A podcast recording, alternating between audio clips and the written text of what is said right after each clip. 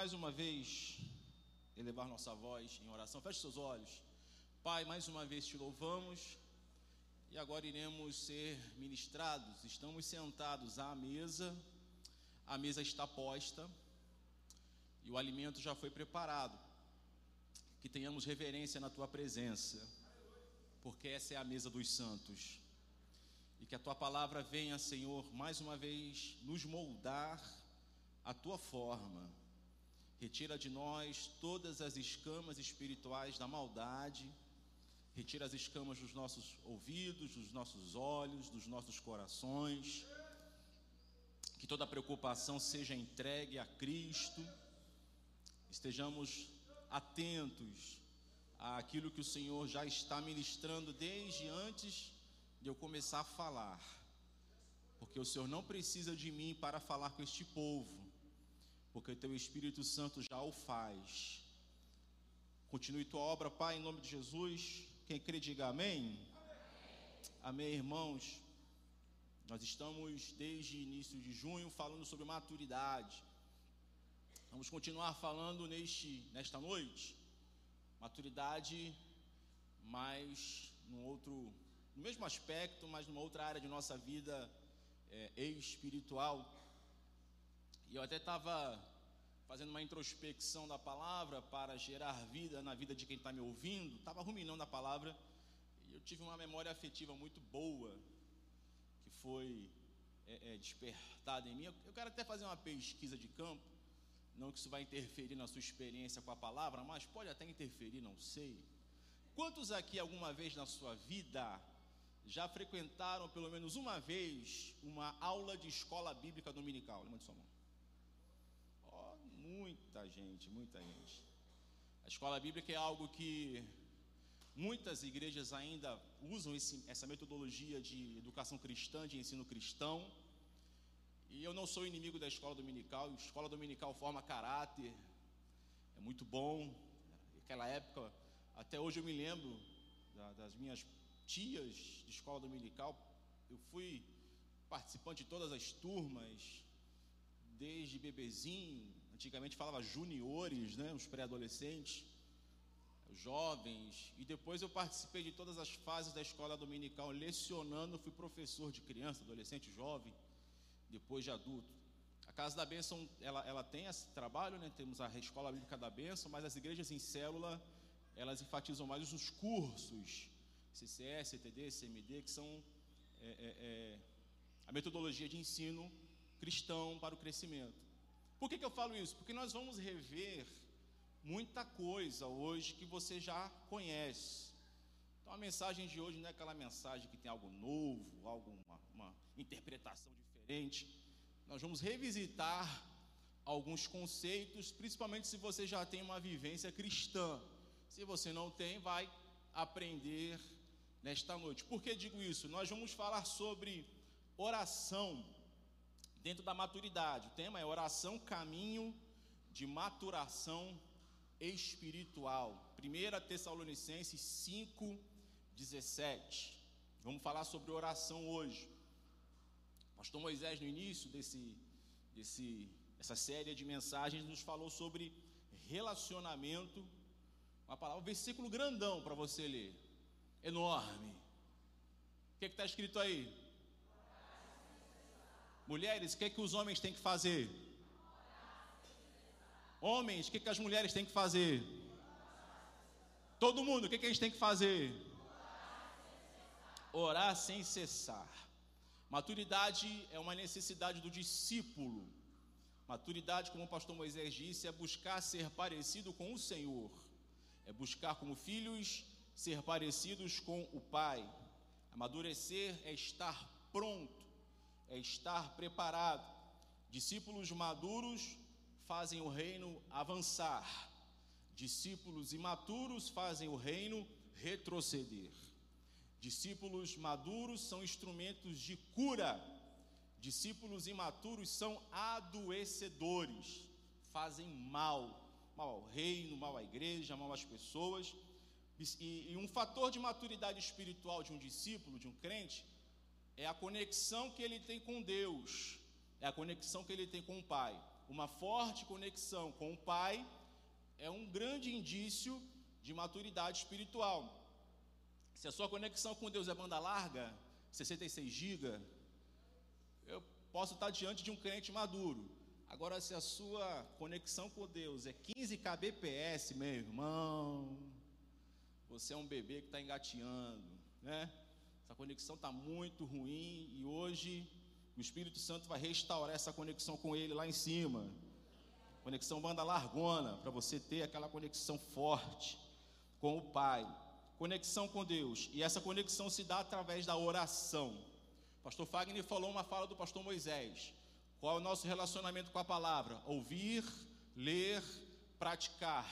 Deus usa a palavra para falar conosco. É a parte de Deus do relacionamento. Deus se comunica conosco através da palavra e nós nos comunicamos com Deus através da oração. A oração é aquilo que transforma o nosso encontro com Deus em relacionamento. Porque se você só ouve a palavra, só lê a palavra, só tem uma das partes do relacionamento falando. Você só recebe, recebe, recebe e você não dá uma resposta. A palavra relacionamento, ela tem etimologia no latim que é relatio. Lácio é você trazer de volta e re é repetir. Relacionar é você trazer de volta e repetir essa ação trazendo de volta. Então, quando Deus fala conosco através da palavra, como o pastor do Salmo 23, ele está nos puxando com o cajado para perto dele. Isso a todo dia, a todo instante, Deus está te puxando para perto dele com a palavra. É por isso que você não consegue se afastar de Deus porque Deus está sempre te atraindo à presença dEle, através da palavra. E como que eu respondo isso? Através da oração. Oração transforma o meu encontro com Deus em relacionamento, mas precisamos avançar em oração, porque como crentes nós confundimos oração com pedir. Pedido faz parte da oração, mas não é o todo da oração. O pedido está inserido na oração, mas ele não é a oração em si. Oração não é pedir. Por exemplo, hoje eu estou sendo orador da noite. O Júnior está fazendo a sua oração. Eu estou explanando. Eu estou explicando a palavra. Quando você se forma em qualquer nível, nível de graduação, por exemplo, tem o orador da turma, não tem? E o orador da turma chega lá perante o público e cumprimenta lá o diretor, os professores, os alunos, os parentes, os visitando, os visitantes. Ele está fazendo a sua oração. E em nenhum momento o orador da turma, na, na formatura, ele fica pedindo. Ele faz uma explicação daquele momento. E eu, enquanto estou falando com vocês, fazendo a minha oração, estou orando nesse momento, eu estou trazendo uma explanação da palavra. Eu não estou pedindo. Mas há pessoas que só se relacionam com Deus no nível do pedir, como se Deus fosse um supermercado. E quando que você vai no supermercado? Só quando a sua dispensa está vazia. Faltou arroz, vai no supermercado. Faltou açúcar, vai no supermercado. Faltou a carne, vai no supermercado. Faltou leite, vai no supermercado. E tem gente que só se relaciona com Deus nesse te nesses termos. E aí ele chega diante de Deus, achando que está arrebentando. Deus está feliz, porque eu cheguei no meu momento devocional, sou um sacristão. Deus olha para você e diz assim: lá vem o pidão. Aí você chega diante de Deus com a sua listinha, Deus, opa, tá vendo aí? Você chega com a sua listinha, Deus me dá 5 quilos de amor, 3 quilos de paz, 100 quilos de vitória sobre os meus inimigos, 30 quilos de saúde para minha família, uma tonelada de prosperidade. Você chega diante dele com a sua lista de pedidos, como se Deus fosse um supermercado. Não é esse tipo de oração que eu quero falar com vocês hoje. Eu quero falar sobre uma comunicação essencial com o Pai. A oração, ela é o caminho da maturação espiritual. Por quê? Primeiro, porque não orar é pecado. Às vezes nós achamos que deixar de orar, essa atitude omissiva de não orar, é apenas algo que vai trazer prejuízo à tua vida pessoal. Deixei de orar, estou me prejudicando. Deixei de orar, estou deixando de aproveitar os benefícios tem essa atitude tão maravilhosa que é a oração, mas não orar é pecado. É, 1 Tessalonicenses 5,17 está escrito que orai sem cessar. Deus não fala assim, ô filhão, tu tiver com tempo livre, dá uma orada aí, valeu? Dá uma oradinha aí se teu tempo estiver livre. Aí, filhão, tu tá legal hoje, tá descansado, teu trabalho não te deu problema? Pô, dá uma fortalecida na oração, meu irmão. É assim? Aí, filhão, a tua esposa deixou a janta pronta. Quando tu acabar de jantar, aquele refrigerante com, com aqueles cubos de gelo, acabou de jantar, filhão. Pô, fortalece aí na oração, dá uma comparecida aí. Estou te esperando, conversa comigo. É assim? Não é uma sugestão. Ó, oh, de repente, se você lembrar, dá uma oradinha aí, pelo amor de Deus. Não é uma sugestão da palavra, não é uma requisição de Deus, ó, preenche aqui, se você puder, ore. Não, orai, é imperativo, é uma ordenança. Ore sem cessar. Mas de repente você não enxerga assim, vamos perguntar para um profeta, ver o que, que ele acha disso. É, primeiro livro de Samuel, capítulo 12, verso 23. Não orar é pecado. 1 Samuel 12, 23. Ó, ó o que Samuel fala: Quanto a mim, longe de mim que eu peque contra o Senhor, deixando de orar por vós. Antes vos ensinarei o caminho bom e direito. O contexto aqui é o seguinte: o povo de Israel fica seduzido com o estilo de vida dos povos pagãos e desejam ter o mesmo tipo de governo. O povo de Israel, ele era governado pela teocracia, Deus governava o povo. Eles querem ter reis humanos, reis homens, igual as nações em volta tinham. E aí Samuel aqui fala com o povo: olha, vocês querem um rei? Vocês estão imitando os povos que não são de Deus. E foi falando, foi falando da rebeldia, e o povo não se, não se arrependia. E esse capítulo é como que Samuel estivesse resignando o seu cargo, né? Até a cabeça do capítulo está escrito o tema: é, o profeta resignando o seu, o seu cargo. E Samuel vai falando: vocês estão resistindo ao próprio Senhor e o povo querendo o rei. Aí lá no final, é como se ele tivesse tentado a, a praticar isso. Ele fala: longe de mim, longe de mim que eu peque contra o Senhor. Eu vou continuar orando. Então não orar é pecado. Se o profeta Samuel pensava assim, quando tu chegar lá no céu, tu resolve tu, tua briga com ele, valeu? Chegar lá no céu, resolve o teu barulho com Samuel. Mas ele fala que ele não ia pecar deixando de orar. Deixar de orar é pecado. E qual a problemática do pecado, gente? É, Isaías 59, 1 e 2 fala o quê? As vossas iniquidades fazem separação entre vós e o vosso Deus. E por causa do vosso pecado ele não vos ouve. Pecado, a única coisa que separa o pecado do homem, de, separa Deus do homem, é o pecado. A morte não separa, a vida não separa, os anjos não separam, nada separa, o pecado separa. E a, e, a, e, a, e a, nossa relação com o pecado aqui, irmãos, é a seguinte: não é que eu tenho medo de ir para o inferno, é o medo da condenação eterna, não. Eu não peco porque eu amo ao Senhor e eu quero estar em conexão com Ele. Esse é o cerne do pecado. Eu não quero entristecer ao Senhor. Se eu não oro, eu peco. E se eu peco, eu estou afastado do Senhor. Se eu peco, eu estou em litígio com o Senhor. Se eu peco, não tem como eu me relacionar com Deus. Será que tem pecador aqui hoje? Fala para o seu irmão. Fala para o irmão do seu lado, ora sem parar. Agora fala para quem te falou, você também. Para de pecar. Vai orar. Vai falar com Deus. Segundo, porque a oração nos mantém atentos aos ataques inimigos. É, 1 Pedro 5,8 Primeira carta, eu quero na revista e corrigida esse texto. 1 Pedro 5,8, RC, revista e corrigida. Olha que Pedro fala sobre o nosso inimigo. Um deles, quero falar sobre três inimigos. 1 Pedro, capítulo 5, versículo 8, na revista e corrigida, ele fala que o diabo, ó, sede sóbrios, vigiai, porque o diabo, vosso adversário, anda em derredor, bramando como um leão, buscando a quem possa tragar. Mateus 26, 41. Falei que isso aqui é parecido com a escola bíblica, né? Por isso que eu falei, é muita coisa, muito conceito.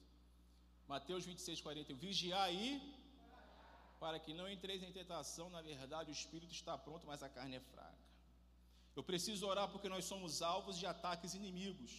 E as nossas armas não são carnais. Segundo aos Coríntios 10, 4 nos fala sobre isso. Segundo aos Coríntios 10, 4 nos fala que as nossas armas elas não são carnais, mas são espirituais. O texto de Pedro compara o diabo a um leão. O diabo, vosso adversário, anda ao vosso derredor bramando como um leão, buscando a quem possa tragar. Se você já fumou, você entende essa expressão tragar, dar um trago. A Bíblia fala sobre o diabo quer tragar as suas vítimas. O diabo quer tragar a sua presa. E a pessoa, quando está fumando, ela fica dando um trago no cigarro, não é? Ela acende lá aquele negocinho, sei lá, 10 centímetros, não sei, e fica lá fumando. E eu acho engraçado, irmão, se você fuma, me perdoe que eu vou falar, mas a pessoa, quando ela fuma, ela faz uma pose, como se tivesse ganho na loteria. Falo, Deus, ele está com fumaça do Satanás na boca, e está achando que está arrebentando. Fica pousudão, já viu? O pessoal na rua fumando, fica pousudão. Aí se converte, perde a pose. Vai tragar isso. O diabo fica lá como se estivesse te matando aos poucos, aos poucos, te transformando numa cinza, vai te tragando, vai te tragando, e você vai sendo destruído aos poucos, porque é isso que o diabo faz. Quando ele acha alguém, ele acha uma presa, ele vai tragando aquela presa.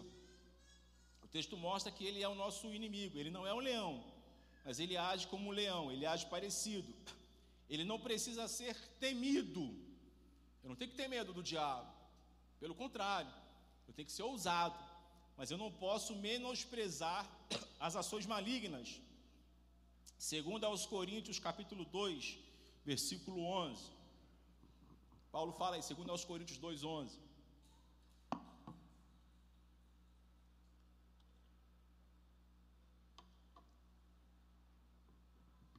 O que está escrito aí, irmãos? Porque não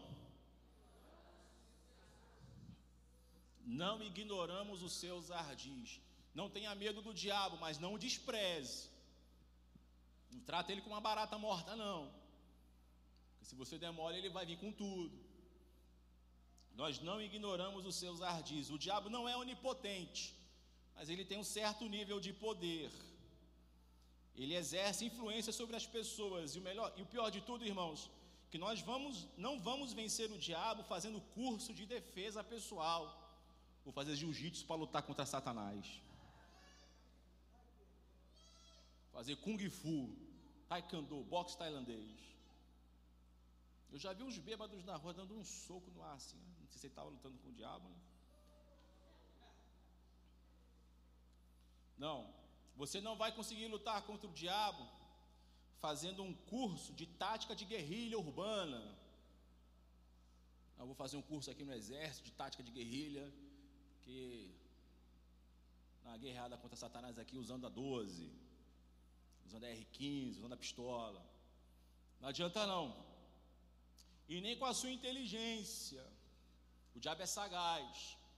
O diabo sabe como você e eu pensamos. Ele vai te dar justamente aquilo que você quer. E como nós vencemos o diabo através da oração. Mateus 17, 21. Olha o que Jesus fala em Mateus 17, 21. 21. Mas essa casta de demônios não se expulsa senão pela oração e pelo jejum. Segundo inimigo, o mundo. O mundo é nosso inimigo. 1 João 5,19. Na revista atualizada, RA. Esse, esse eu quero nessa versão, RA. 1 João 5,19 na RA, revista atualizada. Colocou na RC, mas não tem problema não. Depois ele muda lá. Sabemos que somos de Deus e o mundo inteiro. O mundo inteiro. Essa palavra jaz, onde que você encontra ela? Aonde, irmãos? No cemitério, na sepultura. Aqui jaz fulano de tal. Se preocupa não que na sua sepultura vai ter a mesma coisa. Aqui jaz fulano de tal. Significa o quê? Ali é um jazigo. A pessoa está enterrada ali, sepultada ali. E a Bíblia nos revela que o mundo inteiro está sepultado no diabo, está enterrado no diabo. O diabo é o jazigo do mundo, o mundo todo dá nele. Brasil, Valadares, Europa, América, África, todo, o mundo todo, jaz no maligno. Por isso que ele exerce essa influência. Mas perceba que mesmo o mundo jazendo no maligno, o mundo está numa correria desenfreada cumprindo a sua agenda. O mundo não para. O mundo está girando, o mundo está rodando, mas morto. Vai para a academia, mas está morto. Vai para a faculdade, mas está morto. Amanhã de manhã vai para o escritório, morto. Vai para a escola, morto. Vai para, sei lá, vai visitar a família, mas está morto porque não tem realização, não tem alegria, não tem satisfação, não tem paz, Nada do que o mundo faça em si mesmo lhe dá sabor, lhe dá sentido. E para muitos que estão fazendo o que estão fazendo, viver ou morrer é a mesma coisa. Porque já estão mortos. Dos delitos e pecados, já estão mortos. No maligno, caminham com essa vida desgraçada sem Deus, uma vida sem sentido, uma vida desanimada, uma vida desregrada. E aí, como para eles não importa se viver ou morrer, eles têm uma atitude autodestrutiva, começam a se suicidar aos poucos. Por que, que a pessoa entra no mundo de tóxico? Porque quer se matar, mas aos poucos. Por que, que a pessoa entra no mundo de bebedoura? Porque quer se matar, mas aos poucos, porque já está morta. Toma atitudes autodestrutivas porque já está morto por dentro. O mundo jaz no maligno. E alguns usam até aquela frase, né? Ah, eu faço isso porque só se vive uma. Não, só se morre uma vez. Hebreus 9, 27. Está escrito lá em Hebreus 9, 27. Aos homens está ordenado morrer. Viver você vive todo dia. Está vivendo hoje. Se Deus permitiu você acordar amanhã, vai viver de novo. Se Deus permitiu acordar na terça, vai viver de novo. E dependendo da tua atitude autodestrutiva hoje, amanhã você vai ter que viver com a consequência do teu erro. Irmãos, essa semana eu, eu atendi um, era uma senhorinha e uma jovem, a jovem com o bebê no colo, 19 anos. Aí levei uma uma clínica, deixei outra noutra clínica, deixei a jovem primeiro com um bebezinho, de meses. Aí a senhorinha falou assim: É, meu filho, a vida não é fácil não. E ela tinha aqueles trejeitos da espiritualidade. Eu falei: A senhora é evangélica? Ela falou: Sou, sou da igreja tal. O que, que foi, senhora? A minha neta. Minha neta firme na igreja, ela era de uma outra, a neta dela é de uma outra igreja, igreja em célula. Essa é minha neta da igreja, firme, nunca deu trabalho. 18 anos de idade, começou a trabalhar aqui no centro. Começou a namorar o gerente de uma loja tal. E o cara não queria nada, só engravidou e foi embora do país. Menina nunca deu uma vacilada na vida. Eu falei com essa senhora, falei, senhora, para a gente se destruir, só precisa errar uma vez. Tem duas oportunidades, não, uma só. Não que a criança seja um erro, porque essa criança pode ser um grande profeta nas mãos do Senhor. Mas ela vai ter que conviver com isso todos os dias. Ela, eu falei para ela. Ela tem que correr atrás da pensão. Ela vai ter que cuidar, e vai ter mesmo, senhor vai ter que conviver com aquilo, uma vida, um futuro que foi sequestrado. Com esse pensamento, ah, só se vive uma vez, eu só tenho esse homem, eu só tenho essa mulher, eu só tenho essa oportunidade. Não, irmãos, só se morre uma vez. O mundo é nosso inimigo e vai nos ofertar todos os dias coisas para nos desviar. Mas a Bíblia fala que a vitória que vence o mundo é a nossa fé. Ore. A fé vem pelo eu ouvi pela palavra de Deus. Ore para vencer o mundo. E o outro inimigo é a nossa carnalidade, o nosso eu. A gente tirou em Mateus 26, 41. Orai para que não entreis em tentação, porque a nossa carne ela é fraca. Gálatas 5, 16 e 17 fala que a carne luta contra o espírito e o espírito luta contra a carne. É uma luta diária, é uma luta incessante. Nós não podemos fraquejar com a nossa carne. Eu já ouvi alguém falando aqui, né? A carne é fraca, mas o pecado não é vitamina. E a carne é um inimigo terrível, irmãos. Eu não vou dizer que a, a, carne é pior do que o diabo, porque não, mas ela é terrível, terrível, terrível, terrível, terrível. A carne é desgraçada. Sabe por quê? Se você já expulsou demônio de alguém, a pessoa está lá encapetada, rosnando, a mão para trás, tal, você fala, sai em nome de Jesus. E o demônio shh, fala para a carne. Teu desejo sexual está aflorado lá, tá nem a flor da pele, já está no osso, né? Fala para o teu desejo sexual, sai desejo sexual em nome de Jesus. Aquele T grande, né? Sai em nome de Jesus, sai. Tá cheio de ira, cheio de raiva, doido para querer socar a cara de alguém. Sai raiva em nome de Jesus, sai. Não sai. Você está aqui andando na Israel Pinheiro no shopping com teu cartão de crédito, querendo gastar mais do que ganha. Fala para a tua avareza, sai em nome de Jesus. Não sai. Fala para a raiva que você sente da sua sogra. Sai em nome de Jesus. Não sai. A carne não respeita o nome de Jesus. Terrível, né, irmãos? Que inimigo. Quando eu falo de carne, estou falando de você, tá bom? Que às vezes você é o outro, mas para o mundo todo o outro é você. Para o mundo todo, o outro é você. É você. Quantas vezes a sua mãe falou para você: em nome de Jesus não vai, você foi. Em nome de Jesus não faça, e você fez. Porque carne, ela não respeita o nome de Jesus. Mas como é que nós relacionamos com a nossa carne? Paulo ensina, 1 aos Coríntios 9, 25 ao 27.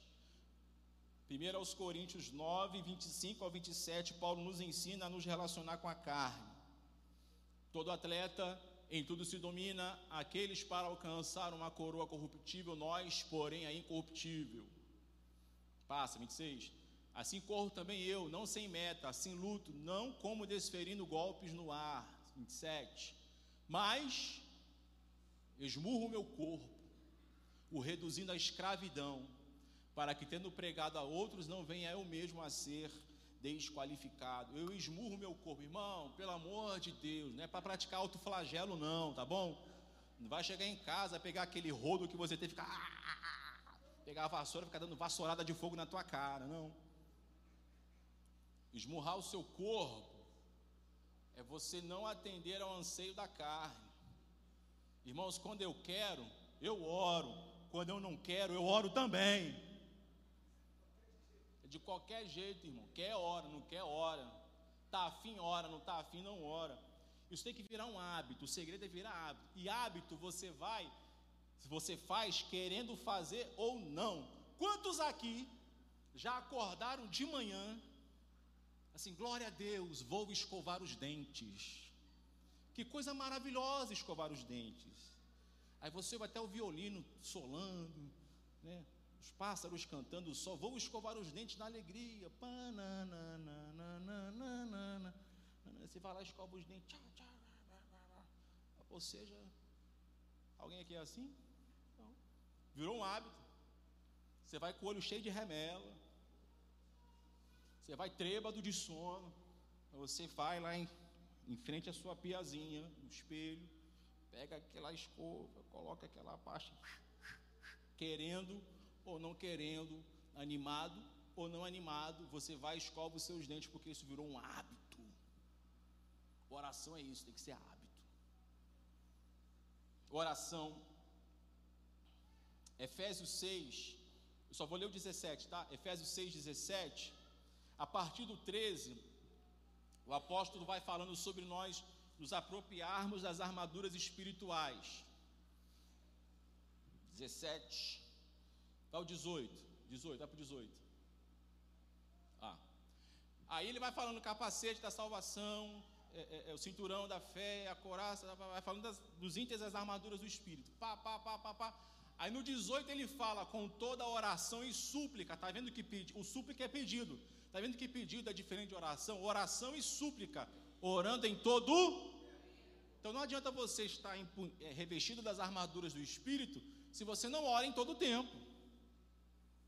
Ah, eu estou com o capacete da salvação, a couraça da justiça, o cinturão da verdade, calcei os pés com a preparação do evangelho da paz, estou com o escudo da fé, eu estou com a espada do Espírito, aí você não ora e blau, toma ali uma rasteira do diabo. Eu preciso, irmãos, eu posso estar revestido das armaduras, mas eu tenho que estar em oração todo o tempo. Sabe como é que funciona? A nossa guerra contra os inimigos. Vem cá, pastor Fabrício, por gentileza. Faz de conta que o pastor Fabrício é Deus na minha vida, e eu sou eu. Nada. Aí eu estou em comunhão com Deus. É Deus, te amo, estou aqui vivendo a minha vida, estou em comunhão com Ele. Daqui a pouco Deus, olha, olha lá, o diabo preparou uma arapuca para você, ele toma cuidado. Pô, Deus, obrigado, vou desviar, vou para cá. Eu estou em comunhão com Deus. Ó, tá me avisando. Aí daqui a pouco Deus fala assim, ó, esse sentimento que você está tendo não é meu não, hein? Toma cuidado com esse sentimento. Essa serbinha aí que está no teu caminho é, é, é, prova com sete arame, hein? Tira ela do teu caminho. Ô Deus, obrigado por me avisar. O mundo está querendo me, me seduzir, tá bom. Obrigado. Daqui a pouco Deus fala assim, ó, tira essa raiva do teu patrão. Fica com raiva dele não. Tal. Tudo isso só aconteceu. Eu só fui alertado dos inimigos, porque eu estou em comunhão com quem? Então ele sempre vai me avisar quando o diabo quiser me pegar, quando o mundo quiser me pegar, quando eu mesmo quiser me destruir, Deus sempre vai me avisar porque eu estou orando em todo, estou em constante comunhão com Deus.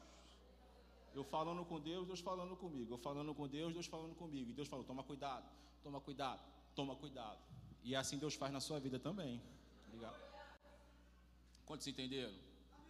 Oração nos deixa atentos aos ataques inimigos.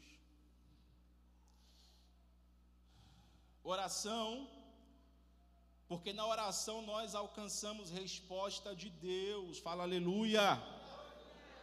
Você fala e Deus responde.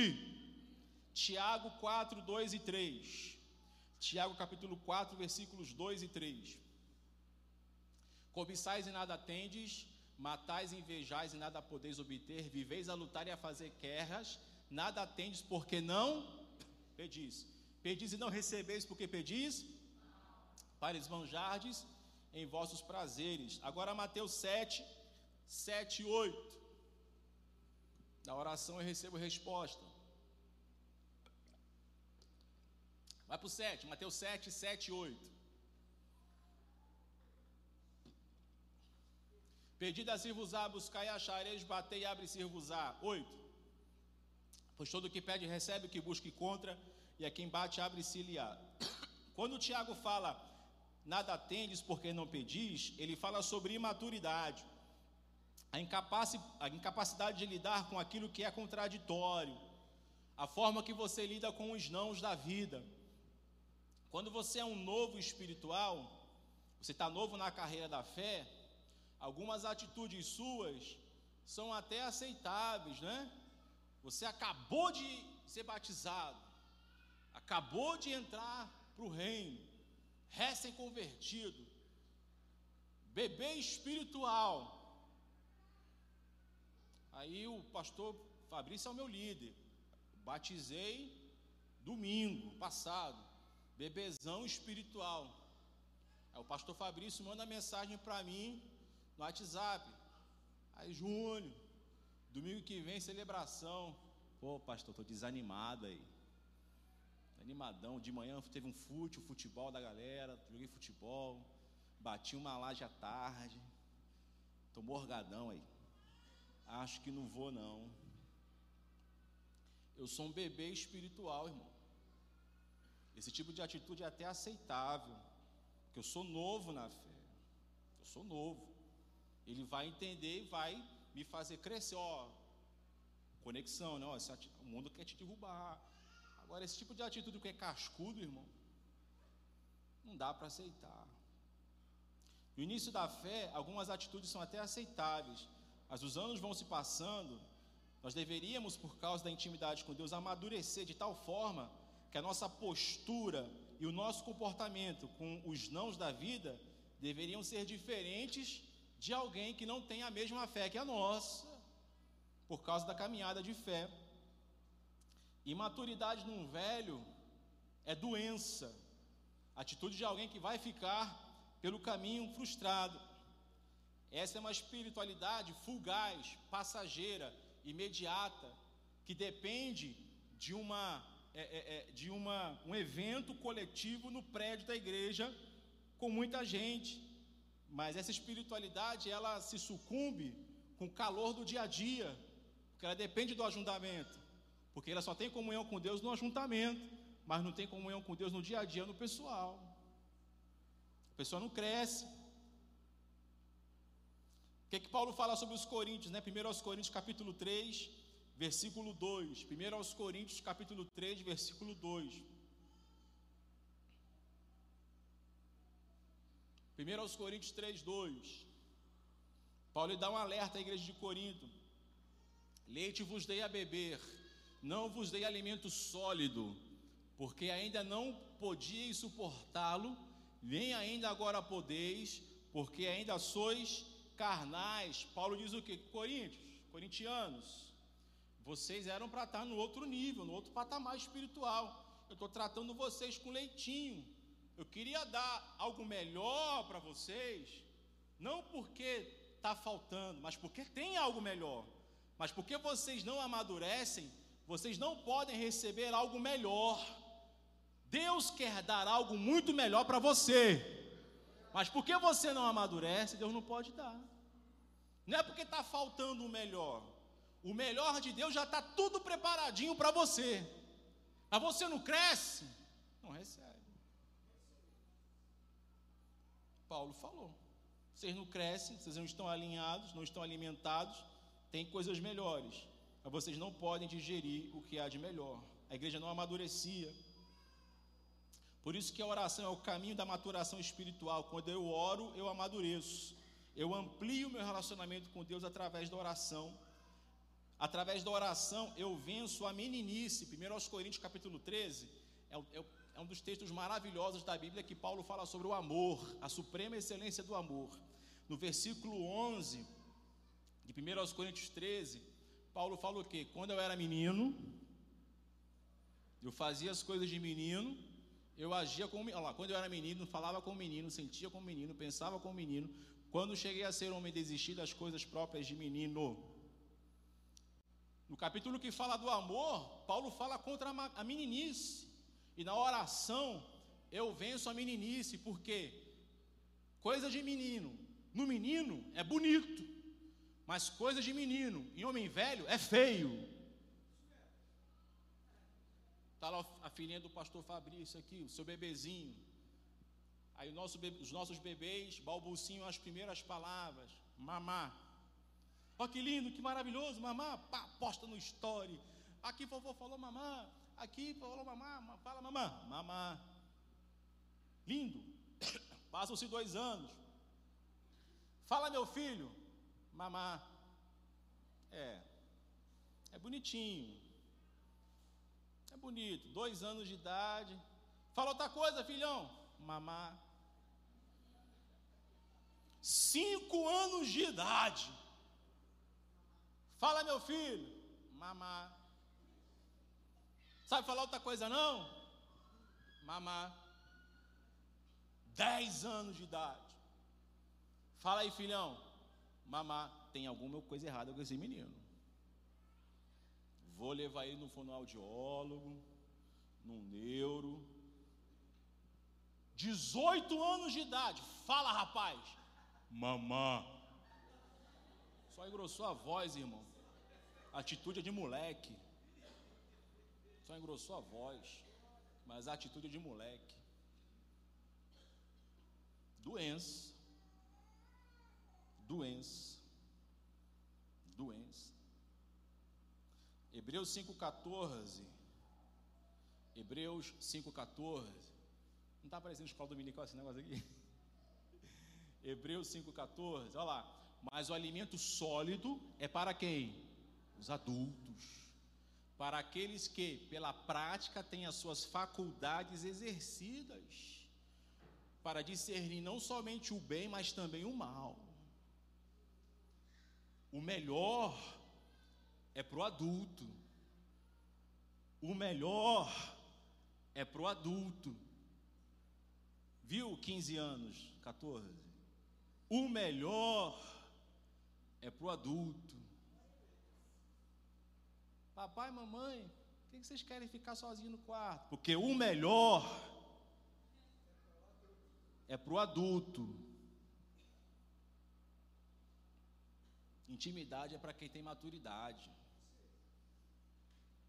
Intimidade é para quem tem maturidade. Se não tem, busca não que tu vai se lascar. O melhor para o adulto. E aí nós recebemos resposta de Deus. Aí você pode falar assim, pastor, mas no início você disse que oração não é pedido. Sim, mas a Bíblia não proíbe pedir, ela até incentiva, ore, ore, peça, fale. Deus gosta disso, irmãos. Não é que Deus é inimigo da petição, mas há pessoas que não recebem pelo simples fato de não pedir, ou pedir de forma imatura. Por exemplo, a pessoa não sabe pedir.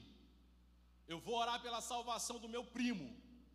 Eu vou orar sete semanas pela salvação do meu primo. Se em sete semanas Deus não salvar o meu primo, porque meu primo é do diabo mesmo. Porque essa não é a vontade de Deus. Eu vou entrar no propósito de sete semanas para Deus salvar o meu primo. E se Deus não salvar em sete semanas, não é a vontade dele. E se Deus quiser salvar o teu primo em oito semanas de oração?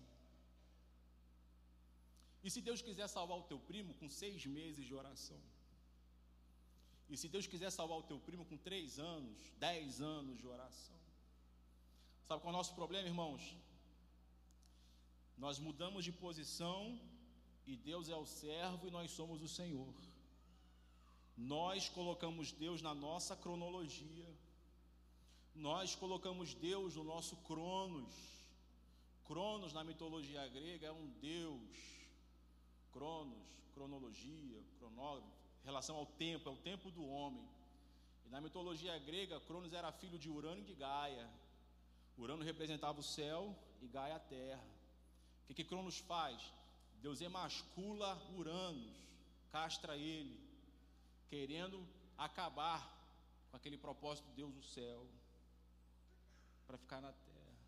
E quando nós queremos colocar o céu de acordo com o meu tempo, é como se eu estivesse tentando castrar a vontade do céu na minha vida. Não é no meu tempo, é no tempo de Deus. Não é na minha hora, é na hora de Deus. Não é no meu momento, é no momento de Deus. Então, se Deus quiser que eu ore oito semanas, eu oro. Se for um mês, eu oro. Se for 30 dias, eu oro. Se for 50 anos, eu oro. Ficar em Jerusalém até que do alto sejais revestidos. Foram 10 dias, mas se fosse 30 anos, eles estariam orando até hoje, porque orar sem cessar é Deus quem determina o tempo, não eu. É Ele que determina. A Bíblia não fala orar sete semanas sem cessar, fala orar sem cessar em todo o tempo. A gente leu muitos versículos aqui dizendo ora em todo tempo, em todo tempo, em todo tempo, em todo tempo. Oração é meio para, quarto ponto, oração é meio para obter plenitude na obra, João 16, 24. Oração é o meio de obter plenitude na obra, João 16, 24. Até agora nada tendes pedido em meu nome, pedi e recebereis, para que a vossa alegria ela seja completa. Plenitude é ser pleno, ser cheio, ser completo, porque recebeu a resposta. mas a resposta não é a fonte da alegria, mas o fato de você ter sido ouvido, a comunicação que você tem com Deus é que te traz alegria, não a resposta à oração, é o contato de Deus que me faz uma pessoa melhor. A plenitude não está no que eu tenho, mas naquilo que eu me torno quando eu encontro com Deus através da fonte que é a oração. Não é no que Deus me dá, é naquilo que Deus é quando eu estou orando. Não é o que você tem, eu, gosto de falar sobre isso, irmãos. É mais importante ter ou ser? Hã? É melhor ter ou ser? Ok. O que, que é melhor? Ser um bom marido ou ter uma excelente esposa? As mulheres falaram ser um bom marido. Mulher, o que, que é melhor? Você ser uma excelente mulher ou ter um bom marido? Silêncio da morte na igreja.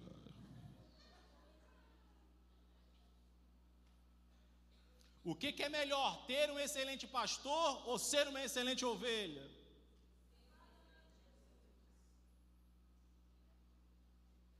É melhor ser, irmãos. Mas o mundo não é assim, não. Por isso que o mundo é nosso inimigo. E essa geração é uma geração de gente resmungadora, uma geração de gente reclamadora. Irmãos, eu queria mudar o nome da rede social para Muro das Lamentações. Mudar o nome do Instagram, Muro de Lamentações. Mudar o nome do Twitter, Muro de Lamentações. É uma geração que só resmunga, resmunga, reclama, reclama. Ontem eu fiz um negócio com a Ive, a Lília não gostou muito não, mas eu fiz. A Ivy fez cinco anos essa semana, ela, pai, tô com dor de cabeça, vou te dar remédio. Deu dipirona raiz. Dei o dipirona raiz para a Ivy. Aí ele, você acha que ela vai engolir? Vai, é minha filha. Eu engoli, ela tem que engolir também. Aí peguei o copinho, coloquei as gotas de pirona de acordo com o peso dela, botei um pouquinho. Vai, filha, isso aqui é o quê? É o quê, papai? Remédio, vai. Parei o copo com água do lado. Vai na fé e no amor do nosso Senhor. Vai na água. Ive, agora você tem cinco anos, né, minha filha? É, papai, tem cinco anos. É isso aí. Daqui a pouco é o mercholate que arde. Você já percebeu que você conhece pessoas que ganham 20 vezes mais do que você e são totalmente infelizes? Você conhece alguém assim? A pessoa tem mó carrão, mora nos melhores bairros da cidade, toda semana come e gasta numa refeição no restaurante que você ganha de salário por mês e é um infeliz, quer morrer. Você conhece alguém assim? Agora você conhece alguém que ganha muito menos do que você e é feliz? A irmãzinha mora lá na comunidade, junta lá aqueles filhos, a família toda. Hoje Deus vai me dar uma benção. Eu estou feliz. Essa semana nós temos carne para comer, filhos. Vamos glorificar ao nome do Senhor. É, vamos comer fígado. Ele só estava comendo ovo, mas hoje Deus deu fígado para a gente. Nós somos abençoados, somos mais que vencedores. Deus está presente na nossa casa, mora num casebre. É um social, é uma mendiga social, mas milionário existencial rico da graça, rico da presença, rico da unção, porque a plenitude não está naquilo que eu tenho, a plenitude está naquilo que eu sou quando eu estou em comunhão com Deus. O que, que o pastor Moisés falou na primeira ministração sobre maturidade? Filhos, ruios, né? Filhos, filhos, e esse texto é tão maravilhoso, irmãos, Jesus não tinha curado uma pessoa, não tinha expulsado um demônio, não tinha liderado uma célula, não tinha nenhum discípulo, ele não curou nem uma dor de cabeça, não tinha feito nada. E o que, que o, pai, o Espírito Santo fala? O Pai fala: Esse é o meu filho amado, ele me dá prazer, ele não me dá prazer naquilo que ele faz, ele me dá prazer naquilo que ele é. Alguém que quer comunhão comigo, conexão comigo. Na oração eu tenho plenitude na obra do Senhor. Aleluia. Glória a Deus. Isaías 58, 9. Na oração eu tenho plenitude. Isaías 58, 9. Vamos lá? A gente caminhar? Quantos estão sendo abençoados? Digam amém. Então clamarás, e o Senhor te responderá. Gritarás por socorro, e ele dirá: se Aqui se tirares do meio de ti o julgo, o dedo que ameaça o falar injurioso. Ele, ele me clamará, e eu direi: Eis-me aqui. Existe uma diferença. Vamos, imagina, faça uma. Um, pinta um quadro mental. Um pai com dois filhos. Um filho, toda sexta-feira, fala assim: Pai, eu te amo. Eu não sei viver sem tua presença. Eu não consigo viver sem ti, Pai. Tu és o amado da minha alma. Tu és o desejado do meu coração. Pá, pá, pá, pá, pá, pá. Aí, pai, libera duzentão aí para eu sair agora. Libera aí duzentos reais para eu sair. Ó, pai, vai, meu filho, toma. Aí ele passa sábado, domingo, segunda, terça, quarta. Aí na outra sexta-feira, pai, eu amo a tua presença. Eu não sei viver sem ti. Tu és o amado da minha alma. Tu és o desejado do meu coração. Como eu amo o Senhor. Eu te amo, eu te amo. Ah, depois de meia hora, ô pai, libera duzentão aí. Me dá uma saída agora com a galera. Aí o pai vai lá e toma duzentos. Sábado, domingo, segunda, terça, quarta, quinta. Na outra sexta, pai, tu és o amado da minha alma. Eu estou pintando a vida de muita pessoa aqui agora, Senhor. Pai, tu és o desejado do meu coração. Pai, libera duzentão aí. O outro filho, sábado de manhã, fala assim: Pai, estou indo trabalhar, sua bênção, Deus te abençoe, meu filho. No domingo, pai, vou ficar em casa hoje. Quer, quer, quer alguma ajuda aí para lavar o carro, para varrer a casa? O que, que o senhor quer? Não, filho, fica tranquilo aí, descansa aí. Tá bom, pai? Segunda-feira, pai, vai começar a semana aí, vou trabalhar. Ora por mim aí, estou precisando. Não, filho, o pai, me dá uma orientação aqui, precisando do senhor. Ah, eles Passa o dia, chega segunda-feira à noite, pai, passei na padaria, comprei o pão para o senhor tomar café. Toma aqui o pão, pai, para o senhor. Na terça-feira ele sai de manhã, ô pai, estou indo de novo para o trabalho. Tá? Qualquer coisa liga para mim, estou à disposição. Estou trabalhando, mas estou ligado no senhor, pai. Tá bom, pai? Tá. Na hora do almoço, manda mensagem, pai, estou almoçando agora, estou almoçando bife com batata frita, gostosão. Queria que o senhor estivesse aqui almoçando comigo. Tá bom, meu filho? Aí chega a noite, ele leva um doce para o pai. Aí na quarta-feira é assim, na quinta-feira é assim, na sexta-feira é assim. Qual é o filho que o pai terá mais prazer em abençoar? O primeiro ou o segundo? Olha o que nós lemos ali. Ele gritará e eu direi: Eis-me aqui. No início de Isaías, quem é que fala eis-me aqui? Isaías. Lá no início de Isaías, Isaías tem aquela visão do alto sublime trono, os lábios de Isaías são tocados com a brasa viva. Aí Deus fala: Quem há de ir por nós? Isaías fala o quê? Pai, estou aqui, ó. Conta comigo. Conta comigo, pai. Eu estou aqui. Aí no final do livro, quem é que fala eis-me aqui? O pai.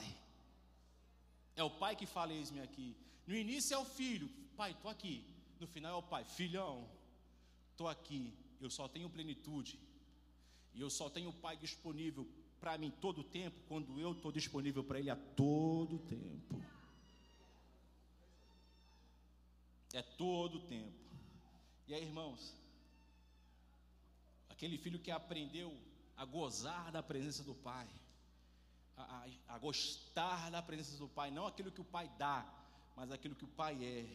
Aí se cumpre na nossa vida o que diz lá em Isaías 1, Salmo 1,3: E tudo quanto fizer, prosperará. Isso só é possível quando eu estou na presença do Pai. Aleluia! Quinto, irmãos, vou avançar. Na oração eu recebo forças para renunciar. Renúncia, Mateus 26, 36 ao 39. Mateus 26, 36 ao 39. Na oração eu tenho força para fazer a renúncia. Em seguida, Jesus foi com eles a um lugar chamado Getsemane e disse a seus discípulos: Assentai-vos aqui enquanto eu vou ali orar. 37. E levando consigo Pedro e dois filhos de Zebedeu, começou a entristecer-se e angustiar-se. 38. Então lhes disse: A minha alma está profundamente triste até a morte. Ficai aqui, vigiai comigo. 39. Adiantando-se um pouco, prostrou-se sobre o seu rosto, orando dizendo: Meu pai, se possível, passe de mim este cálice, todavia não seja como eu quero, e sim como tu queres. A oração me dá forças para renunciar. Uma pessoa madura espiritualmente é uma pessoa de renúncia. Converse com qualquer pessoa que é referencial em vida com Deus e você ouvirá inúmeras histórias falando de renúncia, mas renunciar não é fácil. Não é fácil renunciar. É difícil. E qualquer tipo de relacionamento exige certo tipo de renúncia, nível de renúncia. Jesus teve que renunciar ao seu fôlego de vida, a sua respiração, o seu sangue. Ele chegou à última instância de renúncia, que é a renúncia da própria vida. E ele estava ali lutando, o seu eu carnal, lutando com o espiritual. E ele vai para o Getsemane. A palavra Getsemane significa lagar de azeite, prensa de azeite. Getsemane era uma moenda onde havia alguém que empurrava uma enorme pedra em forma de roda e haviam azeitonas, e aquela pessoa empurrava aquela pedra em volta das, em cima das azeitonas e o esmagar das azeitonas liberava o azeite. A unção só é liberada quando há esmagamento. oh, Jesus, por que, que o Senhor faz isso com a gente? A unção só é liberada quando há esmagamento. É só quando o azeite é esmagado que a unção é liberada, que o óleo é liberado. Jesus estava ali em oração, esmagando o seu eu, a sua vontade própria. Pai, se possível for, passa de mim esse cálice. Manda Moisés, manda Abraão, manda o arcanjo Miguel, manda o Gabriel, manda qualquer um dá esse cálice para outro. Eu não quero fazer isso, eu não quero, me ajuda, eu não quero. Contudo, seja feito aquilo que o Senhor quer, não aquilo que eu quero. Que se cumpra a tua vontade. Meu irmão, se até para Jesus foi difícil renunciar, imagina eu e você, o comedor de farinha. Ah, eu cumpro a vontade de Deus, eu sou o bambambam bam, bam espiritual, uau, uau holy, holy, holy para você. Vai orar, irmão. Renunciar é para quem ora. Vida de renúncia é para quem ora. Quem está no Getsemane é doído, mas a unção é liberada. Eu estou diante de uma igreja cuja unção de Deus está aqui, mas só você sabe o preço que você pagou para ter essa unção. O quanto você foi esmagado. Na oração você recebe força para renunciar. Sexto, oração é lugar de descanso. Descanso. Então só mais dois, tá, irmão? Já vou te liberar para casa. Oração é lugar de descanso. Sexto, Salmo 91, 1. Isso aqui é tá decorado. Aquele que habita a sombra descansará. Oração é lugar de descanso. E uma necessidade humana hoje é o descanso. Quantas e quantas pessoas falam todos os dias: estou no limite, para mim não dá mais. Gente cansada da vida, cansada da lida diária, cansada das injustiças, cansada das corrupções, cansada do sofrimento, cansada é, dos aborrecimentos. O salmista diz que há segurança e descanso naquele que se refugia em Deus, naquele que habita no esconderijo do Altíssimo. Mas que esconderijo é esse? Ele revela para a gente lá no Salmo 61, 1 ao 4. Ele revela qual é esse esconderijo. Salmo 61, 1 ao 4. Ouve, ó Deus, a minha súplica, atende a minha oração. 2. Desde os confins da terra clamo por ti, no abatimento do meu coração, leva-me para a rocha que é mais alta, que é alta demais para mim. 13. Porque tu tens sido o meu refúgio e torre forte contra o inimigo. 14. Assim eu no teu tabernáculo para sempre, no esconderijo das tuas asas, eu me abrigo. Salmista está orando, orando, orando, orando. Deus, a minha alma está batida, meu coração está ruim, eu estou down, eu estou para baixo, mas eu vou para o teu tabernáculo, eu vou para debaixo das suas asas. Ele pinta um quadro de uma ave fêmea protegendo seus filhotes debaixo das suas asas, oração é esse lugar seguro, porque quando a ave fêmea, ela, ela protege seus filhotes debaixo das suas asas, ela está escondendo os filhotes das suas presas. As presas vêm e não conseguem ver os filhotes, só vê a ave protegendo os seus filhotes. E quando nós estamos no esconderijo da oração, nós podemos descansar, porque nós estamos escondidos em Deus. Ore, ore, ore. Oração é lugar de descanso. Busque intimidade com Deus. Os inimigos não conseguem ver os filhotes, só vem a mãe, os filhotes estão escondidos. Priorizar a intimidade é maturidade. Agora, irmãos, para para fazer isso. Para. Eu consigo falar com Deus dirigindo, trabalhando, praticando exercício físico mas para eu ouvir Deus eu tenho que parar. Ninguém gosta de conversar com alguém que está tarefado fazendo alguma atividade. Papai, mamãe, teu filho é adolescente, 15 anos, 16 anos. Você chega em casa, ele está aqui no celular. Ô filho, papai, teu filho está lá. Filha, sei que é tua filha está lá. O que, que você fala para ele? Ô, desliga esse celular. Estou falando com você. Por quê, irmãos? Você conversar com alguém e aquela pessoa está em outra atividade, passa uma imagem de que você não é importante. E de que aquilo que você está falando para a pessoa não é importante. Aí você quer que Deus fale contigo e você não consegue parar o seu dia. E Deus te trouxe aqui nessa noite para te falar: filhão, filhona, dá uma parada aí, eu quero falar contigo. Para um pouco que eu quero ministrar o teu coração. Para um pouco que eu quero derramar uma unção sobrenatural sobre você. Para um pouco porque eu quero transformar a sua vida. Para para me ouvir lugar de descanso. Eu preciso parar para entrar no esconderijo. Esse é o lugar de descanso, esconderijo. E descanso nos leva ao crescimento. Irmãos, eu tenho uma tática para fazer minhas filhas dormirem que é maravilhosa. Vai dormir, eu não quero dormir, não quero dormir, vai dormir, não quero dormir. Ô filha, você quer crescer do tamanho do papai? Quero. Você quer ficar maior do que o papai? Quero. Então dorme. Você sabia que Deus faz o ser humano crescer quando ele está dormindo? Ela é, papai, é. Quanto mais você dormir, mais você vai crescer. Ela recebe a unção do sono profundo. Se eu dormir, eu vou crescer, papai? Vai crescer, vai dormir que você cresce. Você sabia disso, né? O ser humano cresce quando está dormindo, você sabe disso, né? Espiritualmente falando, você cresce quando você dorme no Senhor, você sabe disso, né? Você dorme no Senhor, você descansa no Senhor, você cresce também. Você sabe disso, né? Vá para o esconderijo que você vai crescer. Você sabe disso, né? Vai descansar no Senhor que você vai crescer. Você sabe disso, né? Esconderijo é lugar de descanso, descanso é lugar de crescimento. Aleluia. Por último, e não menos importante, porque a oração nos aproxima do sobrenatural. Atos 12, 5 ao 12. Atos capítulo 12, 5 ao 12. Atos 12, vamos ler um pouco. Pedro, pois, estava guardado no cárcere, mas havia oração incessante a Deus por parte da igreja em favor dele. 6. Quando Herodes estava para apresentá-lo naquela mesma noite, Pedro dormia entre dois soldados, acorrentado com duas cadeias, e sentinelas à porta guardavam o cárcere. 7. Eis, porém, que sobreveio um anjo do Senhor, e uma luz iluminou a prisão, e tocando ele o lado de Pedro, o despertou, dizendo: Levanta-te depressa.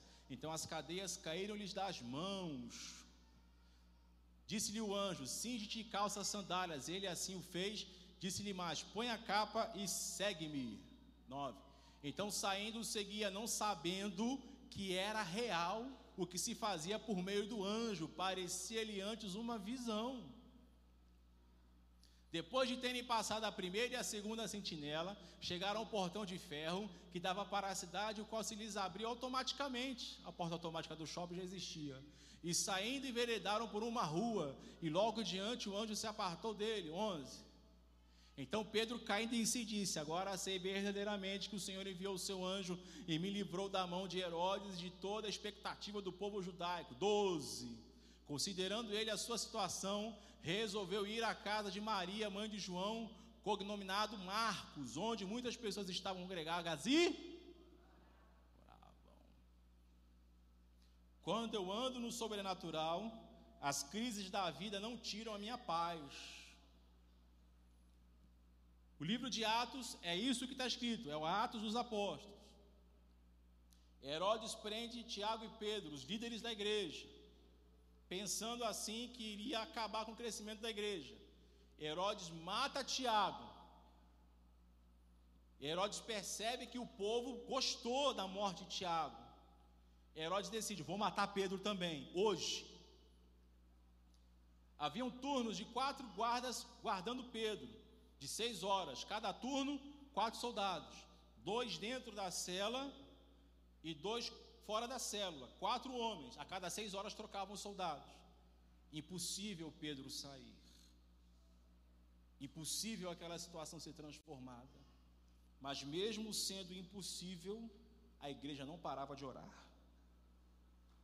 Mataram Tiago, Pedro é o próximo, mas eu vou orar. É impossível, mas eu vou clamar.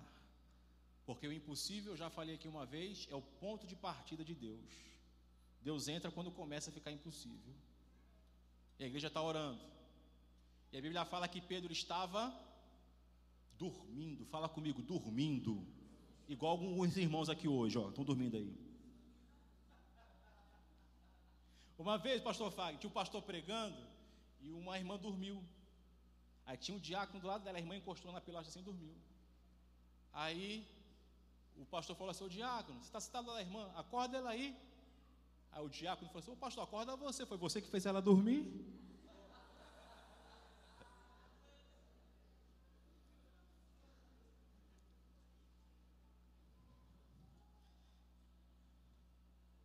A perseguição aqui parecia que ia parar o avanço do reino.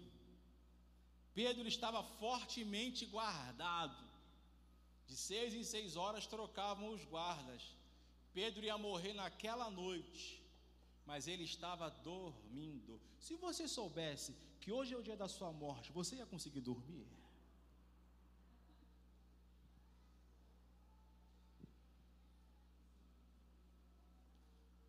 Sinceramente, você conseguir dormir? Você não dorme com a dor de dente. A tua unha encrava, você perde teu sono. A pessoa postou um negocinho na rede social falando de você, você perde a tua paz. Imagina se alguém fala, vou te matar hoje. Você ia conseguir dormir? Pedro era teoricamente, irmão, em tese, era a última noite de Pedro no planeta Terra. E ele está lá, ó. Quando eu ando no sobrenatural em oração, até o meu sono é sobrenatural. Até o meu sono é sobrenatural. Eu acho que Pedro, quando dormiu, ele lembrou de Jesus dormindo no barco. Ah, é essa sensação. Tá tudo destruído e eu consigo. Ah, é assim. É por isso que Jesus dormiu no barco na tempestade. É desse jeito. Eu vou morrer hoje, mas eu consigo dormir, porque eu estou caminhando no sobrenatural. Fala para o seu irmão assim, ó, vai dormir. Vai dormir. Mas é o sono sobrenatural que não tira a sua paz. Amém, minha irmã? Para de se preocupar com o WhatsApp dele, vai dormir. Além, meu irmão, para de se preocupar com o boleto que vai chegar amanhã, início do mês, renova os boletos, né? vai dormir. É o que tem para fazer é dormir, vai dormir. Pedro dormia, dormia. Mas era um sono sobrenatural. Salmo 127, 2. É por isso que eu tenho que ter conexão com Deus. Salmo 127, 2. Inútil seria levantar de madrugada, madrugada, repousar tarde, comer pão que penosamente planejaste aos seus amados, ele o dá enquanto dorme. Então vai dormir. Amado do Pai. Vai dormir. Pedro estava dormindo e a igreja estava orando. sem cessar. A igreja é incessante oração. Quando nós vivemos uma vida de incessante oração, nós começamos a viver a vida normal do cristão. Pois no Evangelho, viver o sobrenatural é natural, é normal. Porque você deixa de viver a vida mundana, caída, deformada pelo pecado, pelas adversidades, pelas situações, e o mundo todo pode ruir. Mas como nós não somos desse mundo, nós estamos andando no sobrenatural, a gente consegue caminhar de forma diferente. Nós conseguimos andar, caminhar sobre as águas, porque nós estamos em oração. A morte de Tiago, a prisão de Pedro, não tiveram poder de paralisar a oração da igreja e a ação sobrenatural. Pedro, quando foi desperto pelo anjo, ele achou que era uma visão, irmãos.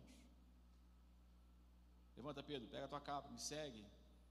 Ó, e a porta automática abre, igual o shopping center. E Pedro sai, meu Deus, eu estou aqui fora. Sobrenatural.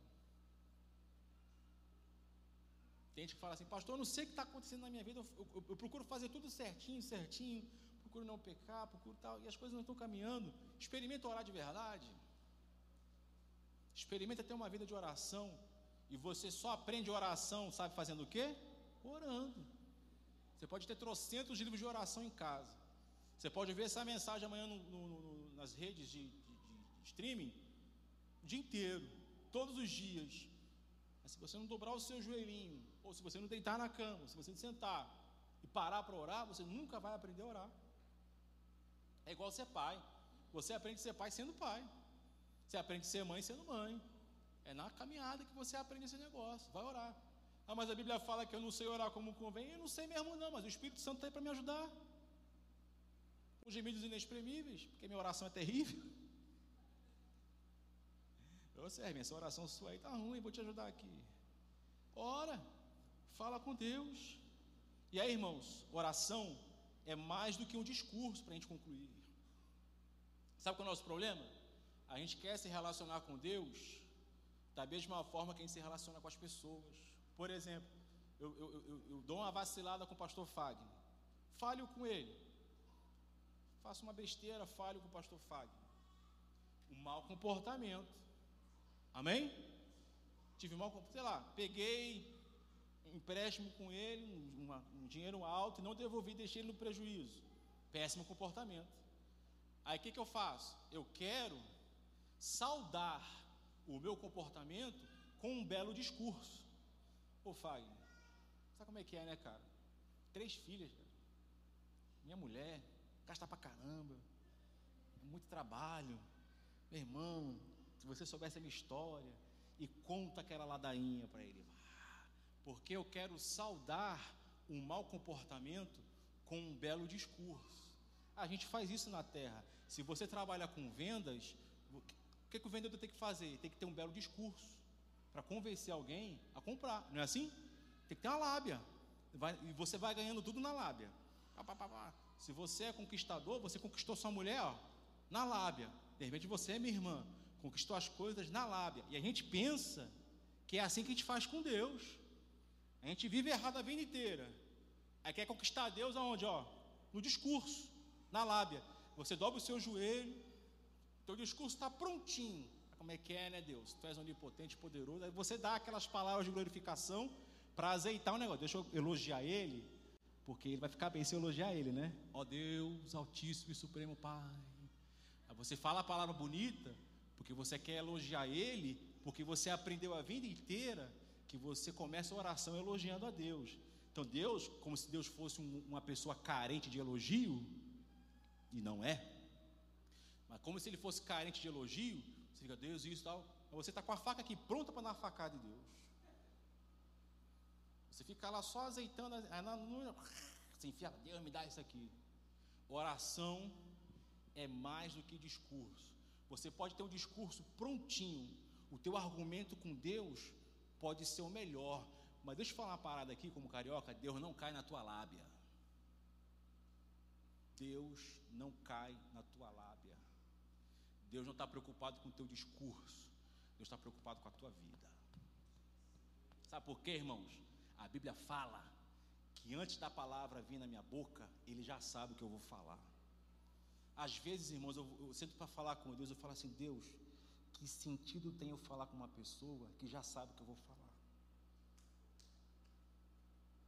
Você tem paciência de conversar com alguém que você já sabe o que a pessoa vai falar? Você gosta? Você já vê que esse papinho mole para cima de mim? De novo, muda o discurso, muda o argumento. Eu falo assim, Deus, o que, que eu vou falar para um ser que antes de eu falar, o Senhor já sabe o que eu vou falar. E Deus fala assim: Eu não estou preocupado com as suas palavras, eu quero o teu coração, eu quero a tua vida, eu quero a tua vida.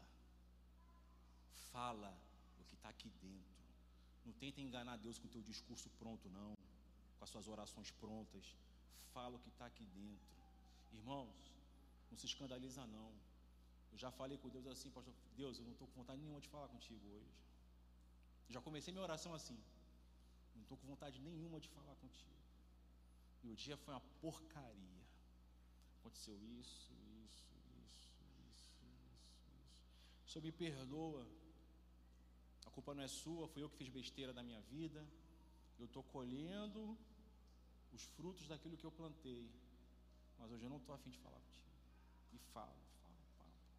Mas aí vem a unção do Senhor sobre mim. Uma paz, um amor. É como se Deus ele estivesse do meu lado, coloco, colocando as mãos no meu ombro. Fala assim: Meu filho, eu sei o que está passando. Eu estou aqui para te ajudar. Oração não é, é mais do que discurso. Oração é uma vida derramada. Derrama a sua vida. Derrama a sua vida. Mas Deus sabe o que eu vou falar, derrama a sua vida. Irmãos, se você tem dificuldade de ouvir Deus falar, se você é casado, conselho, tenha filhos. Deus usa muito filho para falar com a gente. Pelo menos as minhas filhas, Deus usa muito elas para falar comigo. Todas as três, quando nasceram, eram recém-nascidas, eu fazia questão de colocar o meu ouvido no coração delas e ficar ouvindo a batida do coração. Tum, tum, tum. Eu ficava assim, caraca, essa é a batida de um coração puro, sem pecado. Só para ficar ouvindo. Eu queria ouvir um coração puro, sem pecado. Ficar assim. Eu chego em casa, quando as minhas filhas, a Nina e a Eva eram mais pequenas, menores, eu chegava em casa e era, papai, me abraçar, pular. Hoje a Thalita que é assim, a mais novinha. A Nina e a Eva já estão passando dessa idade, né? A Nina e a Eva já estão naquela idade de me ligar, manda mensagem no WhatsApp para pedir para eu comprar as coisas para elas, né? Pai, quando você vier, passa naquele supermercado, compra isso. Eu cheguei em casa, ela já quer alguma coisa. A Thalita não, ela já, papai. Aí pula. Eu, irmãos, às vezes eu estou o bagaço, cansado, cansado, cansado, cansado, chateado, chateado. Eu quero chegar em casa, tomar banho, deitar e dormir. Mas quando a Thalita vem, papai, parece que o cansaço vai embora. Aí um dia a Thalita veio, eu abracei ela, é como se Deus usasse ela para trazer um renovo na minha vida. Deus falou comigo assim: Você podia me receber assim também, né?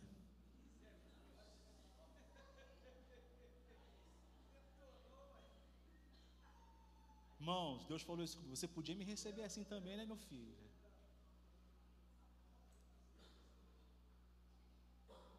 Aí eu segurei as lágrimas. Falei: Deus, me perdoa eu não tenho sido o filho que o Senhor requer. Eu preciso ser o filho que o Senhor precisa.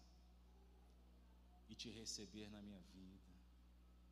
Como essa menina de dois anos de idade está me recebendo. De braços abertos. Ela nem sabe como foi meu dia, mas ela só quer me receber. Ela não sabe se alguém me xingou naquele dia ela não sabe se eu tive um prejuízo financeiro, ela só quer me receber. Ela não quer meu dinheiro, ela não quer o pão que eu posso comprar na padaria, nem um chocolate. Ela só quer me receber, só quer me abraçar. Oração é isso, irmãos. É você derramar a sua vida. Orar é muito bom, gente, é porque a igreja, o evangelho é tão simples que, que quando você entende o evangelho, você fala assim, é só isso mesmo? É, é só isso mesmo. A gente complica. Oração é simples. de repente você está ouvindo eu falar essas coisas, esse cara é maluco. Isso não é assim não. Faz o teste. Dever de casa. Chega em casa hoje, ora cinco minutos, não peça nada para o Senhor. Não peça cinco minutinhos, não peça nada. Vai falando, vai falando. E os céus vão encher o seu quarto. A presença de Deus vai encher a tua casa. Vai falando, vai falando, vai falando. Por isso que oração é caminhada. E caminhada é diário, é todo dia, todo dia. Oração é caminhada para maturidade espiritual. E quem me faz amadurecer é Deus na caminhada. Amém, irmãos? Amém? Vamos orar? Então, vamos orar então.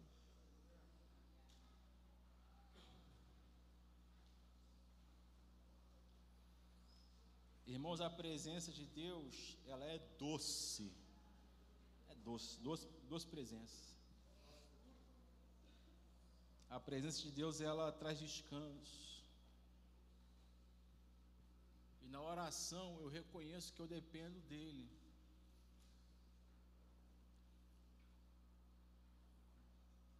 Eu ouvi uma frase uma vez que eu achei muito boa. Ore como se tudo dependesse dele.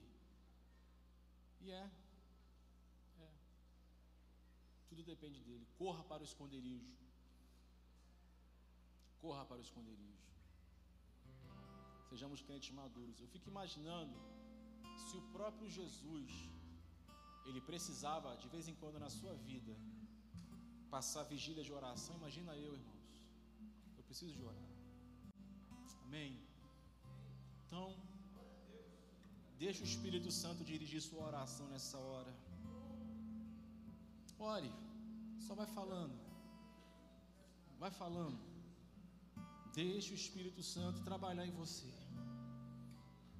Deixa o Espírito Santo te conduzir nessa oração. Oração é comunicação. De repente tem alguém aqui hoje, alguém aqui hoje que tem anos que você não ora. De repente tem meses que você não ora. De repente neste ano você ainda não orou. Mas hoje, na oração, nós podemos crescer. Oração é crescimento. Ah, meu Pai. Eu só quero te agradecer, porque o Senhor criou essa, essa caminhada maravilhosa que é a oração. E o Senhor criou a oração para que nós estejamos em conexão contigo. E hoje, mais do que ontem, eu preciso estar em comunhão com o Senhor. Esta é uma igreja de comunhão. Esta é uma igreja de oração. Nessa noite, Deus, nós revisitamos alguns conceitos, algumas verdades bíblicas, nós revisitamos algumas verdades básicas, para que a nossa caminhada tenha êxito, êxito, êxito, êxito. Nos conduz em oração, Senhor. A oração é maravilhosa, a oração é doce. A oração nos leva para viver o sobrenatural. E nós estamos vivendo um tempo de casa de milagres. Estamos sendo instrumentos do sobrenatural nas casas.